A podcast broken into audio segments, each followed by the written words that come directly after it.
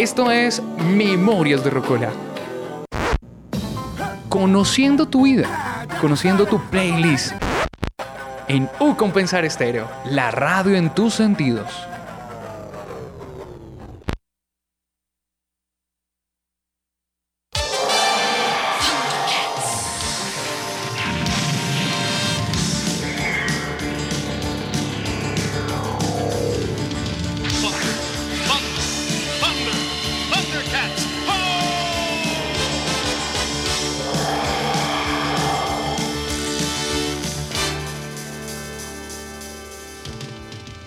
Dígame que la identifica, señorita Tatiana. sí la identifico porque sí la he escuchado como en los videos que aparecen eh, series que viste en tu infancia y no recuerdas, pero creo que nunca la vi. Muy buenos días, es un gusto para mí saludarles desde Memorias de Rocola en U Compensar, la radio en tu sentido. Señorita Tatiana, muy buenos días. Muy buenos días, señorita Luisa, hoy con una energía alegre, siento que esta playlist trae algo, algo diferente, algo picante. Venimos de, dos, venimos de dos semanas de mucho amor. De mucho amor y siento que esta es diferente. Y esto es como un amor divertido. vamos a ver qué hay en ese programa. Creo que desde el primer momento que invitamos a nuestro invitado de hoy, tengo muchísima curiosidad por conocer su playlist, su memoria sonora y creo que no escojo mejores canciones porque creo que me hacen reír y eso me parece fantabulantástico y creo que vamos a reír un poco. Así es, vamos a, darle paso a este invitado porque también estoy como intrigada, también quiero conocer este personaje que tenemos hoy aquí, además que ya lo hemos tenido invitado, entonces cada como que programa que lo he tenido aquí invitado como que ha dado una chispita de lo que es, entonces bueno, Pablo Emilio Ospina, muy buenos días. Hoy miércoles 28 de junio de 2023. Ahora sí, ya se acabó el año, ya estamos en la mitad, ya nos queda solo un mes de intersemestral. Pablo, buenos días. Muy buenos días, Luisa, ¿cómo estás? Em, como siempre, agradecido de la invitación, chévere estar aquí, se comparte un espacio, como decían, tiene una energía alegre. De ahí vamos a tener un programa que además usted nos abrió con un discazo, yo creo que a todas las personas de los 80s y de los 90s con Thundercats. Cuéntenos por qué abre con esa canción su playlist. Además, debo contar esa anécdota iniciando Memorias de Rocola. Hace dos semanas compartimos un taller de inteligencia artificial y eh, uno estaba ahí hablando con el GPT, ta, ta, ta, ta, y suena todo el, la banda musical de Contra. Y yo me sentía de cinco años cuando uno trataba. ¿Usted jugó contra, Tatiana? No, Tatiana, Dios mío. Hay que invitarla a jugar contra. Y cuando sonó, adivine de quién era el ringtone. Ay, no sé. ¿De él? Del profesor Pablo ah. Emilio Espina. Y yo decía, este, este invitado no puede pasar de Memorias de Rocola. Cuéntenos, Pablo Emilio, por qué usted comienza con este intro. Básicamente por culpa tuya. por la invitación. Sí, pues, a ver, me dijeron Memorias de Rocola, cuente su vida con una playlist. Entonces, pues empecemos por el comienzo. Em, de niño, digamos que todos descubrimos como que queremos ser de grandes y eh, muy influenciados por lo que está alrededor nuestro. En mi caso, eh, Thundercats, MacGyver, eh, El Hechicero, Halcones Galácticos, Los Magníficos, siempre había un, como una especie de genio de, de físico, matemático, electrónico que arreglaba todo a punta de inventos. Entonces, eh, eso me influenció mucho en la vida. Yo estudié ingeniería electrónica y yo soy ingeniero eh, por culpa de los magníficos. Y de los Thundercats. Y, y eso es toda una influencia de la cultura popular en la vida de Pablo. Cuéntenos, para hacernos un poco en el mapa, cuándo es su cumpleaños, usted en qué fecha nació. Eh, yo soy un niño del 8 de diciembre. Usted es un sagitariano, de razón. aquí siempre le cuento, en Memorias de Rocola jugamos un poco con la astrología. Si es 8 de diciembre, usted es un sagitariano, usted es un fuego, los sagitarios son libres, además eh, siempre están buscando qué hacer, les gustan los viajes, no les gustan las cosas totalmente rígidas. O sea, soy un sagitario 100%, excepto en el viaje. ¿En serio? Sí. ¿No viaja? No, yo soy viejito amargado en mi casa, metido en mi casa. Pero viaja a través de la música, viaja a través de... Sí, el viaje está más metafórico en su caso. Sí, sí, sí. Bueno, 8 de diciembre. Cuéntenos cómo era usted de infancia. ¿Qué pasaba en su casa, aparte del televisor y de todo? Además que era eh, la explosión de la televisión en los años 80, donde ya las personas podían tener su propio televisor, por lo menos uno en la sala, compartido con la familia. Usted es el hermano mayor, menor, veían la tele en la sala. ¿Qué, qué hacían? ¿Cómo era la infancia de Pablo? Yo soy el hermano mayor y el menor. Listo. Hijo único. ok, eso es también un, gran punto mm. para la época. Son muy pocos hijos únicos de este, estos periodos de tiempo. Hijo único de madre divorciada y eso es otra, otra cosa que me influenció mucho. Mi mamá montó una academia de belleza y el segundo al mando o el apoyo en todo lo que requería eh, era yo. Entonces si había que pintar, se pintaba toda, toda la academia. Si eran grados, yo me encargaba de los trofeos, los diplomas, el audio, el, o sea, era, era el todero pues era el magnífico de su mamá. Sí, sí, sí, entonces también eso me ayudó bastante. Eh, dicto cursos de decoración de uñas. Ok. Muy, muy a propósito, para acá los que nos están viendo en Facebook Live de mis uñas. Cero. Tatiana, muestre sus uñas. Sí, no. Lo tenemos. Si usted es hijo único, usted está explorando con su mamá ¿Qué, recuerda de pilatunas que usted, usted debió ser un niño pilatuno que jugaba, que yo me lo imagino como esos niños que desbaratan, ahí sí como dicen las mamás, hasta un balín. Sí, eh, sí. A ver, de las, de las anécdotas así, llegó una vez mi padrino, me regaló un carro con luces, pilas, una vaina gigante eh, me llegaba a mí, si yo ponía el carro así parado, me llegaba hasta la cintura una cosa grandísima. Mientras se sentaron, que tomar tintico, que charlar, ya cuando se iba a ir mi padrino, yo lo tenía desbaratado, había montado otro carro con la caja, le había metido las llantas y el motor y estaba terminando de cuadrar la pila en la caja. Entonces le quedaron hartas ganas de volverme a regalar cosas de esas. ¿Y su mamá qué le decía? Pues ella me, me apoyaba. Eh, también me daba uno que otro chancletazo cuando me metía con lo que no era. Yo tengo, de pequeño yo tenía el logo de Cauchosol aquí en la pierna. De, sí, de chancletas sí. Cauchosol. Bueno, dentro de ese método pedagógico, igual su mamá lo dejaba explorar o le escondió en algún momento los instrumentos, lo dejaba. Sí, sí, sí, sí, me dejaba, me incluso me apoyaba. Eh, de pequeño ella me, me, puso en una cantidad de cursos. Entonces yo estuve que en curso de guitarra, que de natación, que de karate, que de arte dramático, de... No, es... Ella fue una cómplice, una alcahueta. Ella entendió la energía que usted tenía. ¿Dormía de niño? Pues desde niño hasta ahora, ahora todavía cargo con eso. Yo no me puedo acostar antes de las 2, 3 de la mañana. me lo imaginé. Quedo como un búho. Me acuesto y... Mm. Entonces sí. Pero sí, toda la vida fui al contrario. El lío para mí es madrugar. Usted es de los que puede aprovechar toda la noche y el silencio también de la noche le ayuda a concentrarse mejor seguramente en lo que está haciendo. Sí, totalmente, pero la luz del sol sí parezco un vampiro. A las 6 de la mañana sí. Usted debe tener su cuarto de cortinas negras y blackout. Total, total. Bueno, de esta infancia absolutamente pilatunesca, vámonos de Thundercats a la segunda canción, señorita Tatiana.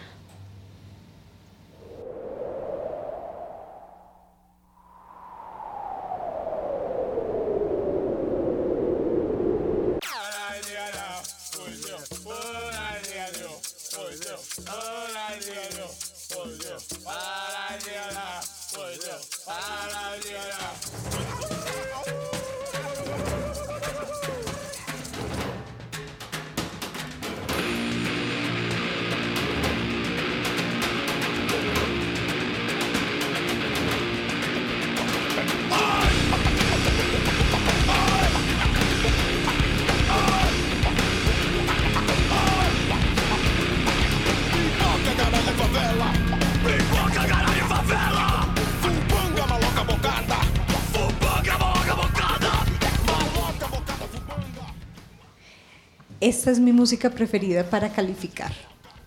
Encuentro fantástico calificar con cualquier tipo de este ritmo. Cuéntenos, Pablo, porque esta canción hace parte del segundo canción más importante dentro de su memoria sonora.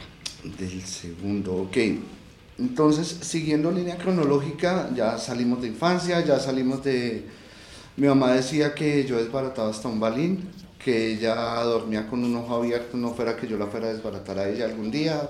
Entonces, saliendo de esa infancia, ya llegamos a, no sé, como finales de primaria, bachillerato. Entonces, eh, a mí por unas u otras circunstancias, yo pasé como por uh, cuatro o cinco colegios en bachillerato. ¿Por desbaratar? Eh, no, no, no, no, no. en una fue simplemente se murió el dueño, entonces cada cual cogió por su lado. En otro fue por un bajo promedio y exigían un promedio alto de permanencia. El otro ya me metí a un colegio que realmente era malo, entonces tocó cambiar de colegio. Ok. Y por fin el último salí. salí y lo cerraron al año. O sea, usted llevaba un historial, un historial de las escuelas. Entonces, imagínate, yo estuve, estuve aquí en Teusaquillo, en un colegio, estuve en el centro, en el norte, o sea, me mm, pasé media Bogotá en mi bachillerato. Y eso me dio para conocer muchas cosas, eh, relacionarme con mucho tipo de gente. Entonces fue una época en la que yo igual empecé a escuchar Silvio Rodríguez, eh, escuché algo de tango, escuché metal, eh, popcito, rock en español infaltable. Entonces, eh, una de las canciones que más me gustaba en esa época y aún es esta.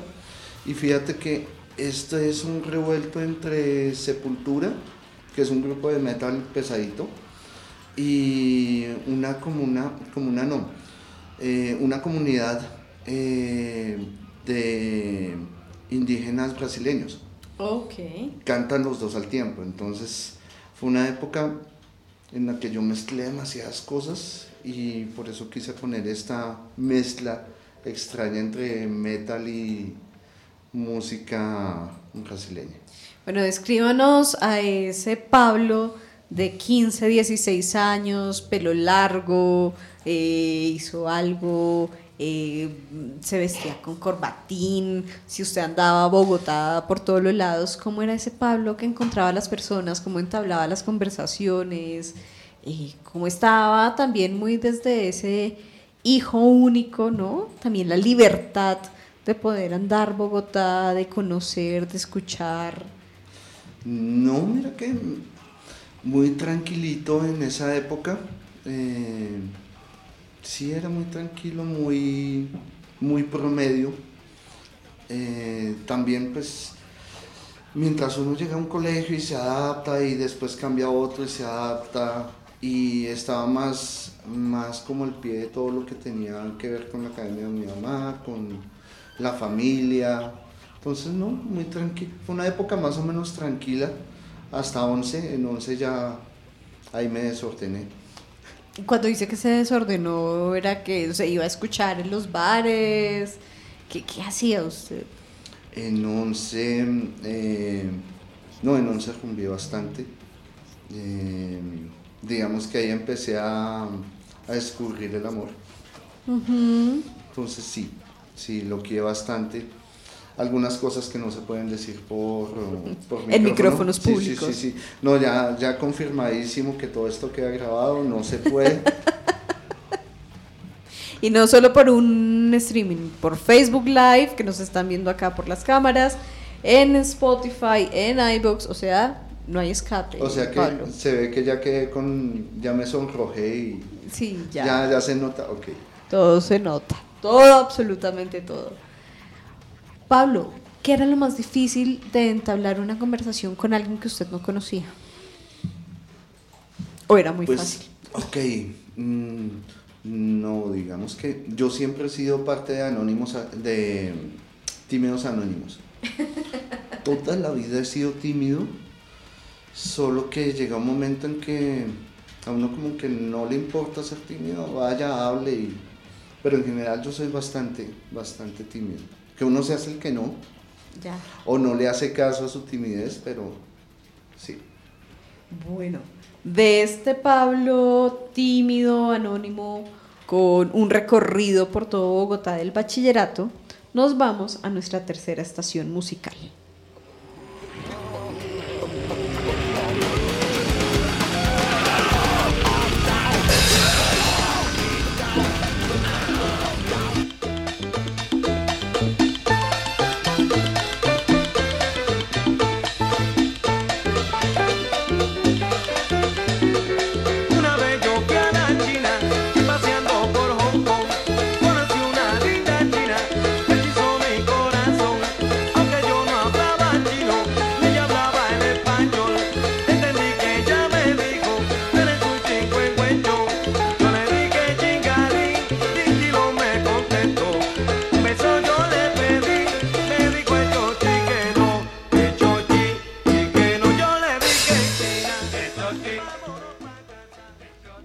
Suena salsa dura y pura de puro goce pagano, bogotano noventero. Canto, goce pagano, la máxima.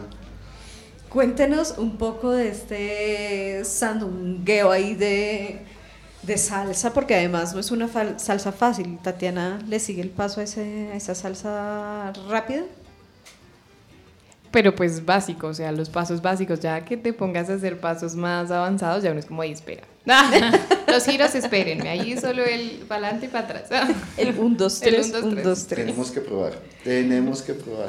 Bueno, don Pablo Emilio, cuéntenos esta canción, a dónde nos transporta y a quiénes nos hace ver de su entorno. Eso fue mi primer semestre en, en la universidad. ¿Dónde eh, estudió usted? Yo soy curioso. Em, a ver, yo empecé en la Santoto. Nuevamente me echaron por promedio. bueno, eso de, los promedios lo vamos a ir mirando. ¿Usted a qué se dedicaba si además exploraba todo?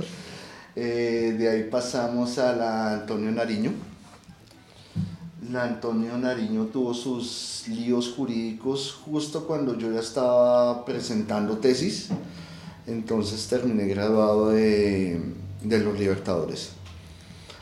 Entonces soy un libertino académicamente. Em, y esta canción es primer semestre en la Nariño.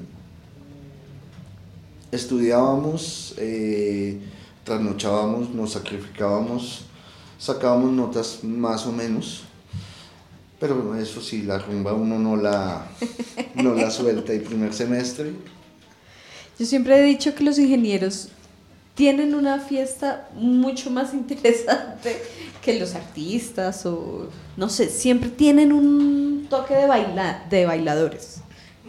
A, quién, compensaremos. Ya dos, dos ingenieros eh, nos han confirmado que la música también es parte de su vida y la fiesta. Total. Y la señorita Liliana de Ciencias Empresariales también.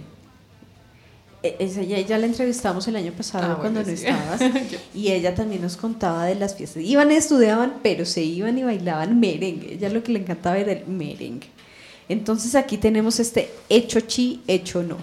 ¿Dónde lo bailaban? Teníamos un, había una discoteca frente a la universidad, eh, la biblioteca. ¿La biblioteca? Sí, entonces nos la pasamos en la biblioteca. Bailando. Sí, llegábamos a abrir, ellos abrían como las, ¿qué te digo yo? 4 de la tarde, 5. Llegábamos a abrir. Entonces sí, allá ya nos ponían nuestras canciones, ya nos ¿Ya los conocían? Sí, ya eso era como llegar a casa. ¿Y con vaso de agua? Ni vaso de agua. Coca-Cola. Sí, sí, sí, coca eh, idéntico. ¿Qué bebían? De, digamos que siempre, así estuviéramos eh, a fin de mes o siempre, siempre de algún lado salía algo para, tampoco tomábamos hasta caernos, pero sí, siempre había alguien que patrocinaba. De ahí, Pablo, cuéntenos un poco cómo usted construyó esta playlist. Cuando yo le digo, bueno, piense en ocho canciones que resuman su memoria biográfica, ¿cómo usted las terminó escogiendo? ¿Al azar? ¿Se dedicó toda una mañana a pensar cuáles eran las canciones? ¿O sencillamente la primera que se aparecía usted las iba organizando? Em, la verdad recibí hoy un mensaje que decía, ¿me puedes compartir tus ocho canciones? Miércoles. De una invitación de hace tres semanas. Sí. Entonces, venga, yo primero fui niño, fui niño, ¿qué hice de niño? Thundercats. Y así, así construimos la playlist. Bueno, una playlist bastante sincera y honesta. Hay un dato que me parece muy curioso y que todos los eh, videntes de Facebook, nuestros seguidores de Facebook deben estar notando y es que Pablo Emilio tiene dos relojes. Y uno de sus relojes se parece al, se parece al último capítulo de Black Mirror, que es el que tiene en la mano derecha. No sé si ya vieron la cuarta temporada de Black Mirror. Por favor, véanla. Por favor, véanla. Lo único que les digo es que todos los dilemas éticos no son sobre la tecnología, sino sobre la propia humanidad. Vean, el tercer capítulo ese reloj que tiene Pablo Emilio en la mano derecha es del capítulo, del tercer capítulo de la cuarta temporada. Pablo Emilio, porque además que el otro es de madera, es divino. Cuéntenos por favor por qué dos relojes. Ok. Eh, Un sagitariano. Sagitariano. La respuesta genérica porque me gusta una segunda opinión. Ok. yo creo que todo este juego con el lenguaje lo vamos a entender dos cancioncitas más adelante dentro de una conversación que teníamos. Porque uno de madera y cuéntenos todas las funcionalidades que tiene el reloj de la derecha, por favor. La verdad, la verdad, siendo estrictos, em, en parte influencia de mi abuelo. Mi abuelo llegó desplazado por la violencia, llegó de echar asadón, su primer trabajo fue relojero soltó el asadón y se puso a arreglar relojes. Entonces, sí. Entonces em, empezó a... Le cogió mucho gusto y de alguna manera ese gusto me lo pegó. Okay. Entonces me pasó alguna vez, iba caminando, vi un reloj que me gustaba, ya tenía uno, en lugar de guardar alguno en un bolsillo y que se dañara, me lo puse y me quedó gustando. O sea, es como, hay gente que usa varios anillos, hay gente que usa varias pulseras. Me gustan los relojes, uso varios relojes. Sí, sí. Los relojes son un, gusto precioso. ¿Los ha desbaratado? Me niego a responder en público. sí, la verdad sí, claro. ¿Y lo sabe armar?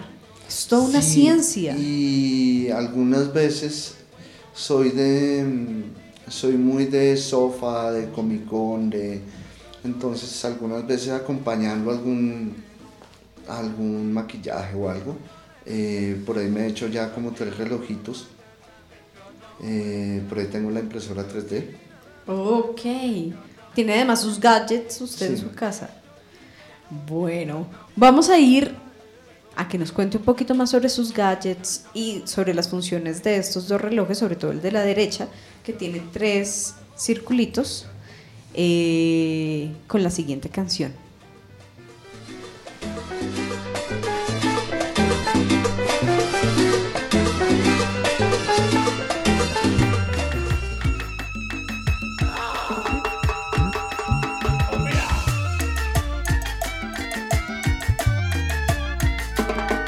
Atrévete, salte del closet, destápate, quítate el esmalte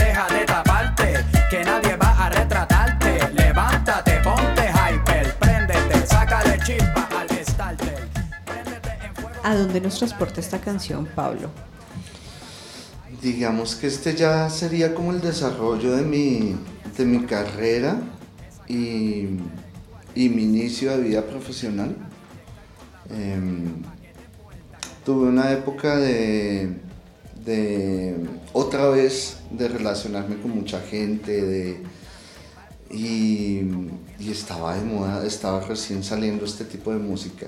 Entonces, de todo lo que fue el reggaetón, del nuevo no me pregunten, me bajé ese barco hace algún tiempito, pero de las primeras de reggaetón fueron estas y lo mismo, esto era rumbear, charlar, eh, era muy esa época para mí. Bueno, usted no tuvo hermanos, pero seguramente ha tenido muchos amigos. Los sagitarianos son de buenos amigos o muchos amigos en todos los lados por donde pasa. ¿Qué figura tienen sus amigos en su vida? Mi figura de amigos. Eh, sí, tiendo. Generalmente tenía atender algún dos, tres eh, amigos muy cercanos y lo que tú dices, siempre como muy abierto a toda la gente, pese a mi timidez. Pero lo que te digo, el hecho es no, no hacerle uno caso a la timidez, entonces habla con quien sea. si, si, la embarré, la embarré, nos disculparemos y ya. Ok. Y mm, también tuve una época con un... Tenía un amigo que él sí tenía un don tremendo para la gente. Eh, desafortunadamente murió por ahí de un paro cardíaco. Y el día del, el día del velorio em, se llenaron tres pisos de la sala de velación. No cabía gente de todos los que fueron. Tenía un, tenía un carisma tremendo. Entonces, em, y esta también era una canción típica de, del grupito que teníamos con él. Bueno, de su amigo y de sus amigos, cuéntenos las funcionalidades de ese reloj de la derecha. Yo lo vi desde el día de cacharreando. Al otro no lo había visto. No lo había visto. Este cuéntenos, ¿qué tanto le cuenta ese reloj? Eh, lo que te digo, mira, tiene, obviamente, habrá gente que no lo está viendo. Tenemos una hora central, dos auxiliares. La hora central es la hora hora. Ok de las dos auxiliares, uno está adelantado, otro atrasado por si llegó tarde o temprano. Bueno, ¿y qué importancia tiene el tiempo para usted? Peleo mucho con el tiempo. Soy muy desordenado con el tiempo. Entonces sí, peleo mucho. Eh, me la paso contando listo, me quedan 10 minutos para hacer esto, puedo sacar de aquí 15 minutos para dedicarme a esta otra cosa. Sí, pelo mucho con el tiempo, la verdad. ¿Cuál es la mayor lección que le ha dejado el tiempo?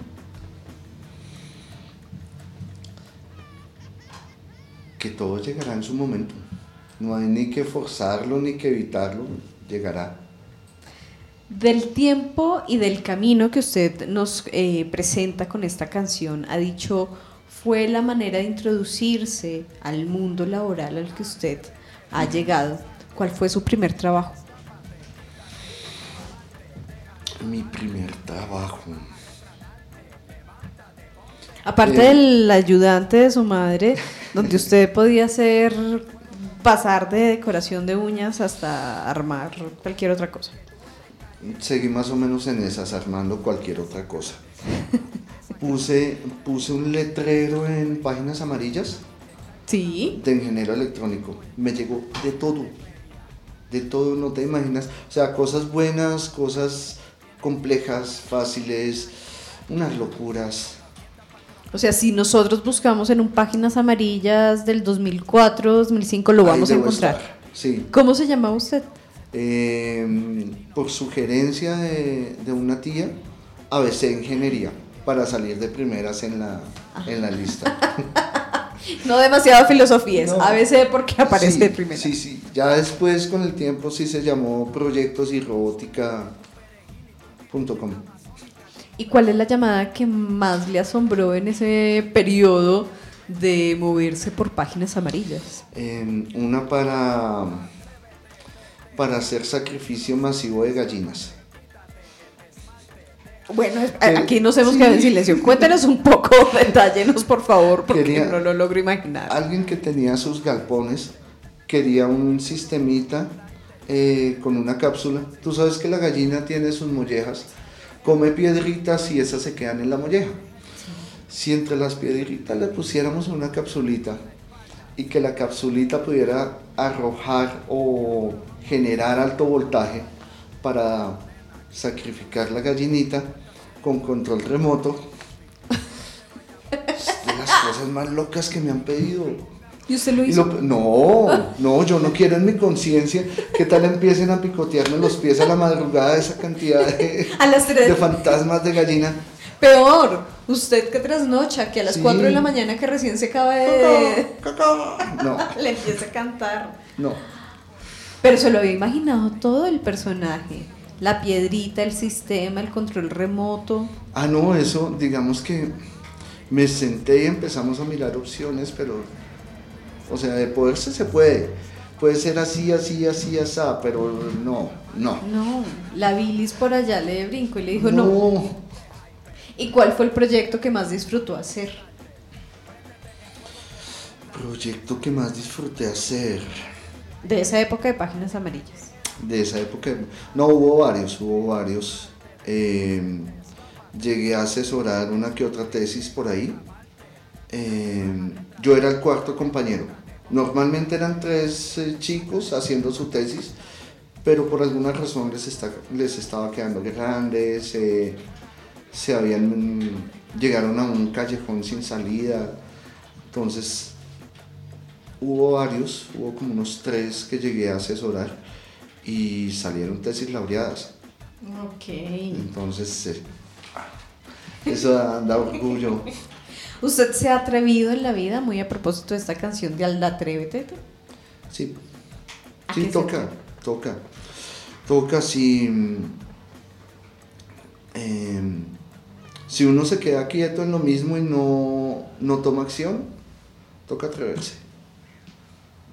Bueno, y de atreverse ahora nos vamos a una cosa maravillosa que ahí sí le preguntaré en un ratito a la señorita Tatiana si lo reconoce, y es cumbia epistemológica de los Lelutiers.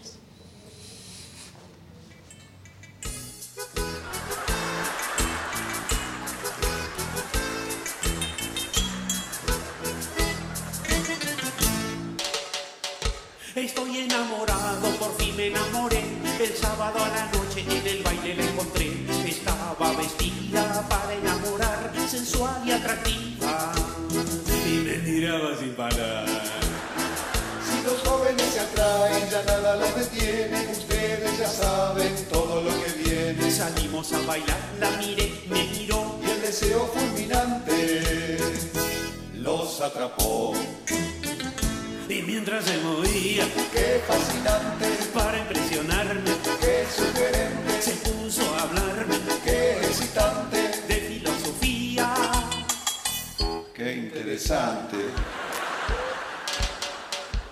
De inmediato reaccioné y ahí mismo en la escuchar un ratito de Lelutiers no es posible, hay que escuchar todo el estribillo, todo el pedazo para poder entender lo que están diciendo. Señorita, ¿lo reconoce? Eh, mis tíos donde escuchar y buscar canciones locas, canciones como para reírse en el momento cuando estamos como con la familia o los amigos reunidos tomando. Entonces, efectivamente, no fue esta canción, fue otra que realmente no recuerdo el nombre, pero sí conocí como el estilo con el que ellos cantaban y como cómo eran sus canciones, ¿no? Porque es, una, es un grupo muy particular, porque no es una canción común y corriente, sino todo va eh, como alrededor del humor, ¿no? De contar en esa historia. muchísimos sentidos, eh, y a, algunas personas les gusta y a otras no. A, quienes no les gusta los Lelutiers, a mí me parece una locura, yo siempre los miro con sospecha. Total. ¿Por qué? ¿Por qué? Una persona me decía, ay no, es que yo no soy de ese humor, yo, es el mejor humor del mundo. Cuéntenos en qué momento llegó a su vida este grupo y por qué usted ha, incluido esta canción. Bueno, ¿en qué momento llegó ese grupo? Eh, la verdad llegó mucho antes de, digamos que aquí ya estamos en, en una transición de mi vida laboral, pero muchísimo antes llegó Lelutier, eh, habrá llegado por ahí que ocho años. Eh, había una columna en el tiempo que se llamaba En el tiempo en carrusel, en una revista eh, que se llamaba Postre de Notas. La escribía Daniel Samper Pisano, el papá de Samper Ospina, que suena ahora mucho. Eh, Daniel Samper Pisano me gustaba porque hacía comentarios muy sarcásticos, era muy ácido y entre sus comentarios alguna vez elogió a Lelutier y me quedó sonando. Alguna vez vi por ahí un cassette de Lelutier, me lo compré y me perdieron. o lo ganaron. Sí, sumergido en Lelutier. Y em, precisamente en este cambio em, llegó un momento que como independiente eh, me aburrí de... Ser independiente es muy bueno porque puedes ganar harto en poco tiempo, pero es posible que pase mucho tiempo en lo que no te salga nada. Entonces me aburrí de eso, me cambié a la parte de docencia, ahí arranqué como docente, pero ese arranque como docente empezó con eh, intervención a colegios. Entonces entré a la Sergio Arboleda y ahí lo primero que hicimos fue em, asesorar colegios para dictar una o dos materias de universidad en el mismo colegio. Ok, ya. Eso se llamó media fortalecida y media extendida. Sí. Entonces, durante esa época me tocó lidiar con mucho pedagogo, filólogo, filósofo. Em, yo era la parte técnica de esas intervenciones pero lo que te digo, había mucho, mucho filósofo y mucho pedagogo, entonces me tocaba lidiar muchísimo con competencias, con Sergio Tobón, con una cantidad de corrientes pedagógico-filosóficas, eh, estructuralistas. Entonces me tocó sumergirme en, en toda esta parte epistemológica y no, me tocó lidiar mucho sufrí. No, bueno, no sufrí, me lo, me lo, gocé, me lo, me lo gocé, aprendí, aprendí bastante. Además que esa combinación entre la epistemología y de pronto esta parte más técnica que usted estaba haciendo chocaba, ¿no? Porque la epistemología lo complica y lo complica y lo técnico necesita algo más práctico y más pragmático para ponerlo a funcionar. Claro, yo todavía, todavía no puedo comulgar con, con las competencias de Sergio Tobón a mí me parece que eso es más implícito. Eh, sí, yo sé que más de un pedagogo estará ahorita pensando en, denunciarnos. Menos mal esto no es en vivo vivo. si no, ya estarían aquí alrededor. claro, no, yo sé, yo sé. Pero de alguna manera uno lo ve como más tácito, más implícito y se centra más en lo técnico pero de todas maneras, o sea, sí lo aprendí y lo manejé y, y sí, fue una época muy epistemológica. ¿Qué aprendió de la epistemología? ¿Qué es lo que le puede rescatar a la epistemología a usted? Mm. Y a no em, suena la risa. No, es que, es que hay mucho que decir ahí. ya le creímos señor Pablo Emilio. Vámonos de los Lelutiers a Hey Mama. Ella sacudía, ella sacudía su estructuralismo, su estructuralismo, y hacía lo mismo.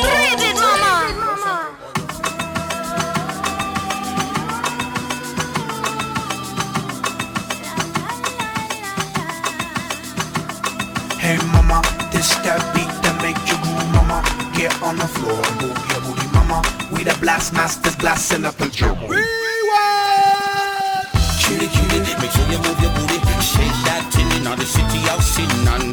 Hey, shorty, I know you wanna party. The way your body looking, let me really feel naughty. Bueno, ¿ha bailado esta canción? Sí. Bien. Cuéntenos, porque hace parte casi de este cierre que ya nos quedan 10, 15 minutitos para cerrar Memorias de Rocola. Em, ok, yo en la universidad tuve mi, la clásica novia de universidad. Duramos la mitad de la carrera. Eh, cuando estábamos, ya terminamos, empezamos a buscar trabajo. A ella le salió trabajo en Montería, duró un año en Montería, yo aquí en Bogotá.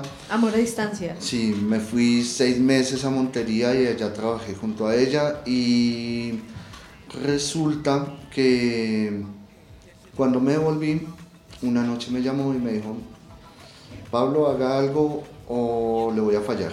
Y yo desde aquí, ¿qué quiere que haga? Sí. Práctico, práctico. Sí, entonces, haga lo que tenga que hacer. Y por allá se levantó su, su morocho de dos metros y medio, dos metros de alto. No.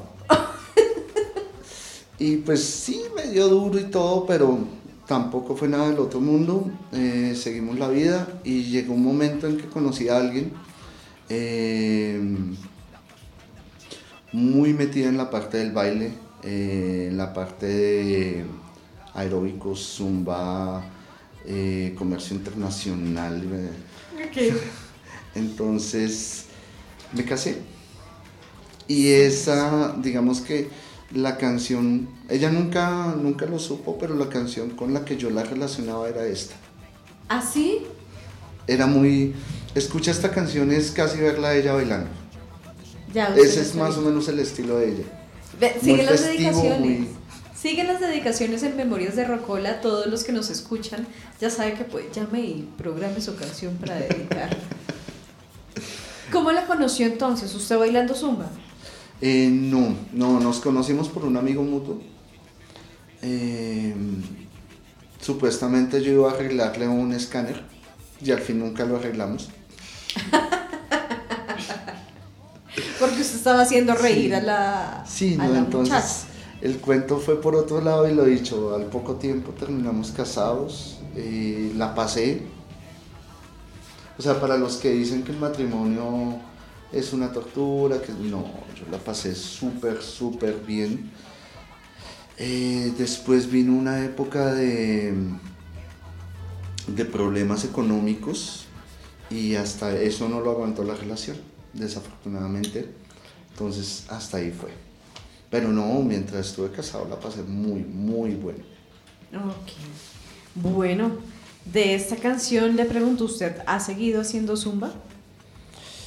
Eh, no, no, sabes que últimamente mi de deporte no, totalmente sede- sedentario. Si usted estuviese en este momento sentado al lado de sus compañeros de ingeniería. ¿ellos se imaginarían su playlist? No. Bueno, pensarían que es algo raro. Alguna cosa rara debe tener, porque ellos han escuchado de vez en cuando cosas mías. Tengo entre mi, mi música de trabajo, tengo una que se llama, una canción que se llama Señorita Cara de Pizza. Ok. Tengo Hijo del Lechero. eh, al lado tengo La Comparsita. Tengo varias de Gardel. Tengo mm, versiones vocales. Eh, de que sin instrumentos, sino solo voz. Eh, de Billie Jean. De, de música tengo mucho surtido y me gustan mucho las combinaciones extrañas. Ven, ahí es donde yo digo, él es el señor que dice que no viaja, no coge el auto, no coge el avión, pero a través de internet seguramente y de muchísimas exploraciones, porque también nos ha hablado de diferentes formatos como el cassette, la televisión, eh, todos estos formatos que contienen música, películas, canciones, exploraciones. Ahí es donde está lo sagitariano. Qué pena, pero no se lo pueden quitar. No se lo pueden quitar. Tatiana, hemos llegado a su momento. Claremos la voz para hablar de este personaje. Ah, no mentiras. Efectivamente, como lo hablábamos desde el principio, un personaje a través de su playlist. Esta es la playlist loca que les dijimos que ya era como, este va a ser un personaje y efectivamente a través de su historia de vida nos ha contado que, que es así. que realmente es un personaje que de hecho muchos de los profes que lo han traído aquí como invitado siempre es como, lo, lo venden como ese personaje, ¿no? Con el que, digamos, la vez pasada en Cacharreando decían como, con él te vas a divertir, vas a sacar tus cosas. Y tiene esa chispa de ingeniero, pero no ingeniero que a veces lo clasificamos en de pronto el ingeniero como serio, técnico, sino de descubrir, desbaratar, de inventar, de cacharrear efectivamente. Y esto empieza con los Thundercats, que nos dijo al principio, empezó con el opening de, de, la serie animada y nos dijo que por esto estudió ingeniería. Y nos cuenta que efectivamente cuando niño era esos niños traviesos que desbarataban sus juguetes, que no duraban ni un día, nos cuenta una historia y ya estaban totalmente desbaratados, pero pues esto nos reflejaba un poco de la, de lo que él iba a hacer a futuro, ¿no? Entonces creo que muchos de los niños pasa eso. Si, si, si su hijo desbarata, profe Luisa, más adelante de pronto vaya a ser un ingeniero. Yo creo que va por ahí, porque ya desbarata todo. Puede que ese sea el futuro, no mentiras. Entonces, bueno, nos cuenta esto, nos cuenta que su figura importante es su mamá, su mamá que es divorciada, pero nos cuenta que él era su, su amiga, su compañera, su, su todo era su mamá y él la, acompañaba en todos sus trabajos. Nos cuenta que si usted necesita curso de uñas aquí lo puede tener, eh, no sé si gratis, pero acá tiene una persona cerca para que le enseñe cómo pintarse las uñas. Entonces nos cuenta otra persona que también nos cuenta esa relación bonita porque en el programa de ocho días también nos contaba esa complicidad que los hombres alcanzan a llegar a tener con sus mamás. Alcahuetería. Alcahuetería. fue la palabra que mencionó, ¿no? Entonces, otra vez eh, rectificamos esa alcahuetería que tienen las mamás con sus hijos hombres, que mi mamá también la tiene. y que yo la tengo aquí anotada con Gaby. Ya, entonces ahí ya súper mega confirmada. Entonces nos cuenta esta parte de su mamá, la cual nos cuenta que decía que tenía que dormir con un ojo abierto porque tenía miedo que en cualquier momento ella también la desbaratara. Pero entonces creo que fue una infancia muy bonita por eso, ¿no? Porque fue llena de travesuras, de complicidades, de, experimentar desde la niñez como las diferentes cosas, los diferentes mundos. Ya después de esto nos pasamos más allá al, al colegio, que nos cuenta que pasó por muchos colegios, por muchas cosas, por diferentes motivos, no fue solo uno, no, no piensen que fue solo porque de pronto fue vago, no, no, no. Eso jamás, no mentiras. Hubo bajo promedio, pero no. Pero más allá no. Y solo fue en uno, solo fue en uno tampoco. de los cinco solo fue uno, entonces eso ya podemos dejarlo como bajito. O sea, no, no tuvo mucho que ver. Ya nos cuenta, bueno, que en once empezó a descubrir el amor y todas estas cosas que trae el once. No nos quiso contar mucho sobre sus chocoaventuras de, de adolescente, nos los deja a la imaginación, así que si usted lo escuchó, usted imaginará que hacía un Pablo en, en once. un Pablo adolescente. Ella nos cuenta, bueno, que ya, eh, bueno, una, una parte como de él es que nos cuenta que es tímido, pero es una persona tímida que no se deja por su timidez. Que de pronto sí le cuesta, pero que dice, no me voy a dejar de la timidez y la voy a dejar de un lado y voy a hablar. Y nos dijo en un momento, si digo una burrada, pues ya después me disculparé, pero entonces esto es algo chévere porque a veces uno se queda como en la timidez, ¿no? Se queda, no, es que soy tímida, entonces de pronto no me relaciono, pero creo que él es una persona que supo, no de pronto no la ha dejado de todo un lado, pero pues ha, aprendido a vivir con ella y ha querido superarla. Eh, nos cuenta, bueno, que ya después pasó a la universidad, donde también pasó por diferentes universidades, pero tampoco es porque no, no lo piensen así. no, no, no.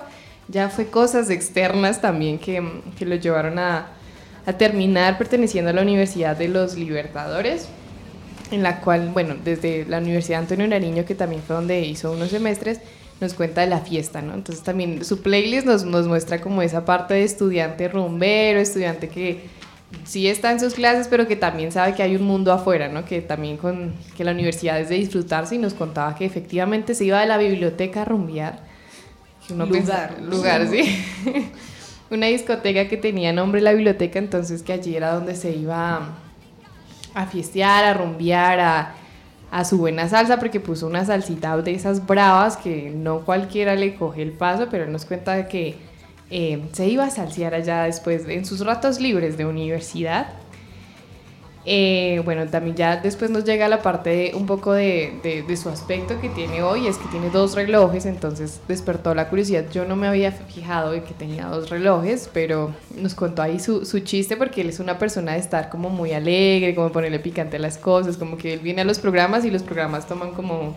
Aprovecha el lenguaje, otros, otra característica sagitaria Eh, no hubo mejor manera de decirlo, entonces nos cuenta que es porque le gusta tener dos opiniones, pero más allá de que le guste tener dos opiniones, es porque su abuelo también, eh, pues, también eh, venía del campo y llegó a la ciudad, si no estoy mal, a, trabajar con relojes, entonces como que le cogió ese gusto y dijo, ¿por qué si la gente se pone diferentes manillas, diferentes aretes, por qué yo no me puedo poner dos relojes?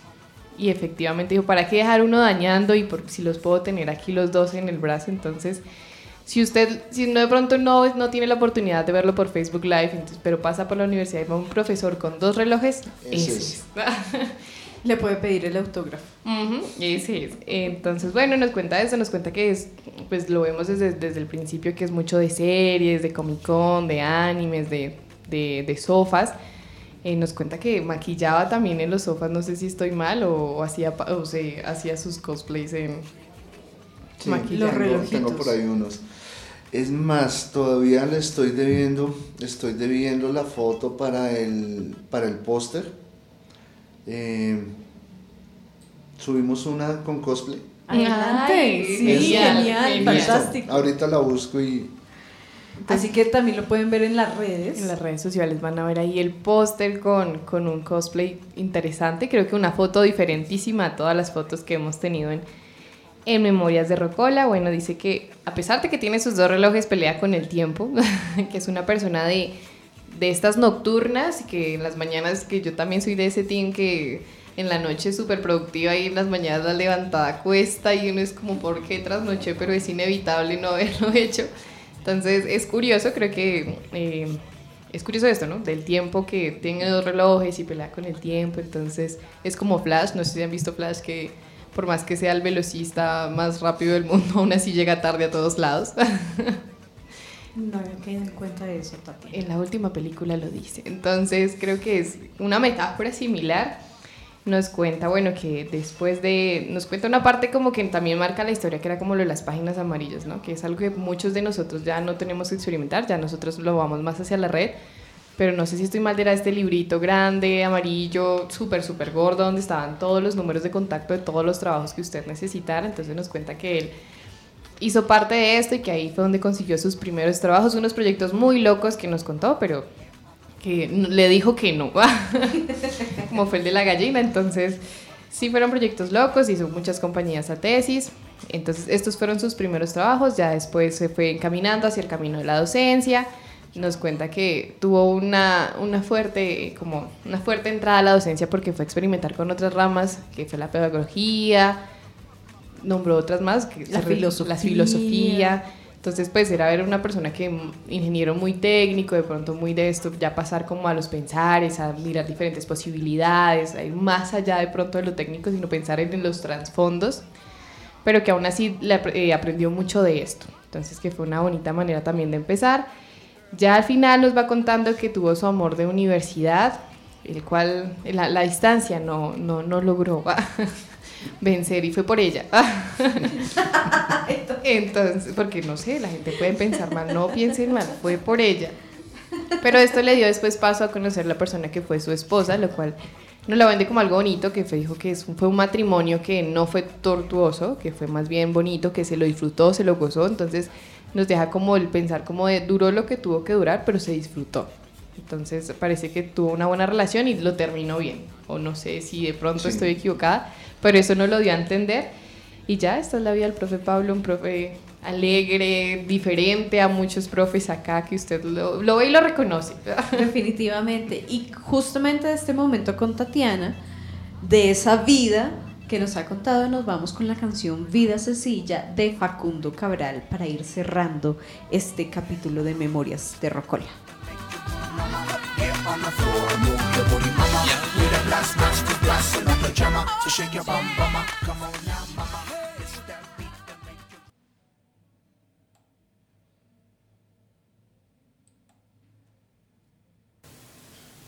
Si los malos supieran qué buen negocio ser bueno serían buenos aunque sea por negocio. Un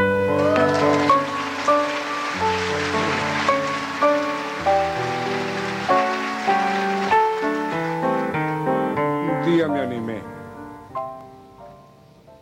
Ya solo con la entrada de Facundo otra vez está el juego del lenguaje, otra vez está esta facultad también que ha desarrollado usted muy animosamente, que es jugar con, con, las palabras, ¿no? Es estar jugando. Y recuerdo que yo en ese momento de cacharreando llegué tarde porque estaba en una reunión y eh, Neider dijo, este profe sí le va a explicar lo que es un prototipo. Y cuando explica que es un prototipo, no pude sino reírme y decirle, ahora sí lo entendimos. Cuéntenos por qué es tan importante una vida sencilla.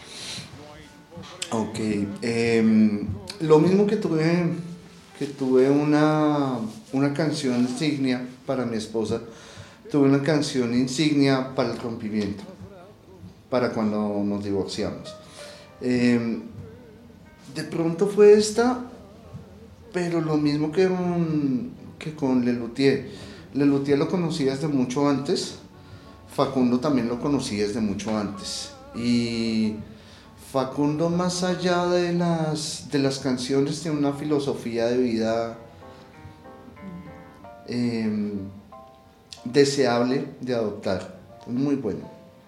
Em, es de esas personas que no lo escucha y, ya le levanta uno el ánimo. Em, no tiene nada que objetar de lo que, de lo que dice. Es los conciertos de él eran una cosa chistosa. Él empezaba a hablar y era como escuchar los cuentos de un abuelo. Ya.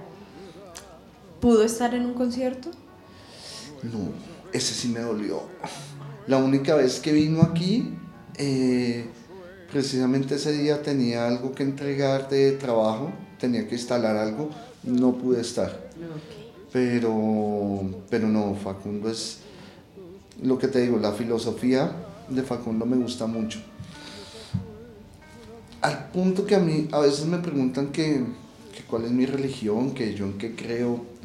Te podría decir que soy entre ateo y panteísta, pero sobre todo soy facundólogo. Ok, muy O sea, si hay alguna filosofía que me acerque a mí a Dios, lo que dice Facundo. Facundo. Así que hay que escuchar a Facundo. Señorita Tatiana, ¿lo ha escuchado? No, no, no lo he escuchado, pero ya desde el intro de la canción efectivamente nos, nos mostró que es un cantante que efectivamente lleva una filosofía de vida. Bueno, Pablo Emilio, yo no tengo sino nada más que agradecimientos por compartir estos 55 minutos y un plus de eh, Memorias de Rocola. Creo que justamente dentro de contar las biografías sonoras de los profesores está también el disfrute y los últimos programas han sido eso, ¿no? Disfrutar la vida, que no se vuelva algo tortuoso ni el amor, ni las relaciones, ni el trabajo, sino que uno la pase rico, que pueda aprender, que sea profundo también, porque estas canciones son absolutamente profundas. Eso podría ser un poco este nivel en el que usted puede moverse entre el juego del lenguaje y la profundidad del facundólogo, eh, que no lo conocía y espero que se haya sentido muy bien en este programa. Totalmente, muchísimas gracias. Como siempre, un ambiente muy familiar, eh, muy cálido. Muchísimas gracias por la invitación. Acá se pasa bueno. Sí, en U Compensar Estéreo se pasa bueno, ¿cierto? Si usted quiere pasarla bien, pásese a la emisora. Escúchenos en U Compensar Estéreo, en la página web de la universidad también en iBox. Recuerde que todos los capítulos de Memorias de Rocola están subidos allí y que ya, ya están, ya están en Spotify. Ya, ya puede encontrar todos desde que llegué hasta, desde antes de que llegara hasta... Desde el primer día de la emisora. Este programa lleva toda la historia de la emisora. Eh, y es un gusto escuchar y darle voz a los protagonistas de una institución, porque la institución son las personas que pasan por ella y qué bueno que cuenten sus historias a través de las canciones. Nos vamos a despedir de este programa con la última canción. Por favor, denos la historia de esa canción que va a cerrar el programa. ¿Por qué cierra con esta canción? Eh, E1M1. sí, la canción se llama E1M1. Eh, nada, la banda sonora del primer episodio del primer tablero de Doom. Por dos razones. a las personas que no saben quién es Doom. Primero, videojuegos. de todos los videojuegos que hay, el que más me marcó, eh, Doom. Doom fue la... Uno puede jugar juegos antes, pero ese es el que lo, lo engoma uno. Y porque esa es parte de mi, de mi música para trabajar. Es de la que uso hoy en día para estar uno tranquilo, relajado, así como tú tienes la tuya de calificar. sí, esa es mi música. Yo tengo la de poner los parciales, la de hacer el parcial. Muy bien. Pues sí, es como las canciones, pobrecitos los estudiantes. Yo he dicho que yo me quiero meter a una clase de Pablo Emilio o en uno de los talleres de semillero. Más que bienvenida. Sí. Tatiana, muchísimas gracias por esta mañana. Pablo Emilio, muchísimas gracias por Muchas esta mañana. gracias. A nuestros y nuestras oyentes de Memorias de Rocola, se cierra un capítulo más. Nos escuchamos dentro de ocho días y este lunes vuelve a ser festivo. Este, ah, sí, otra Sí. vez. Sí, ya, este lunes. Ya Entonces- tuvimos una semanita de vida. Ya nos escuchamos hasta el próximo miércoles. Tatiana, cerremos con esa canción y nos fuimos.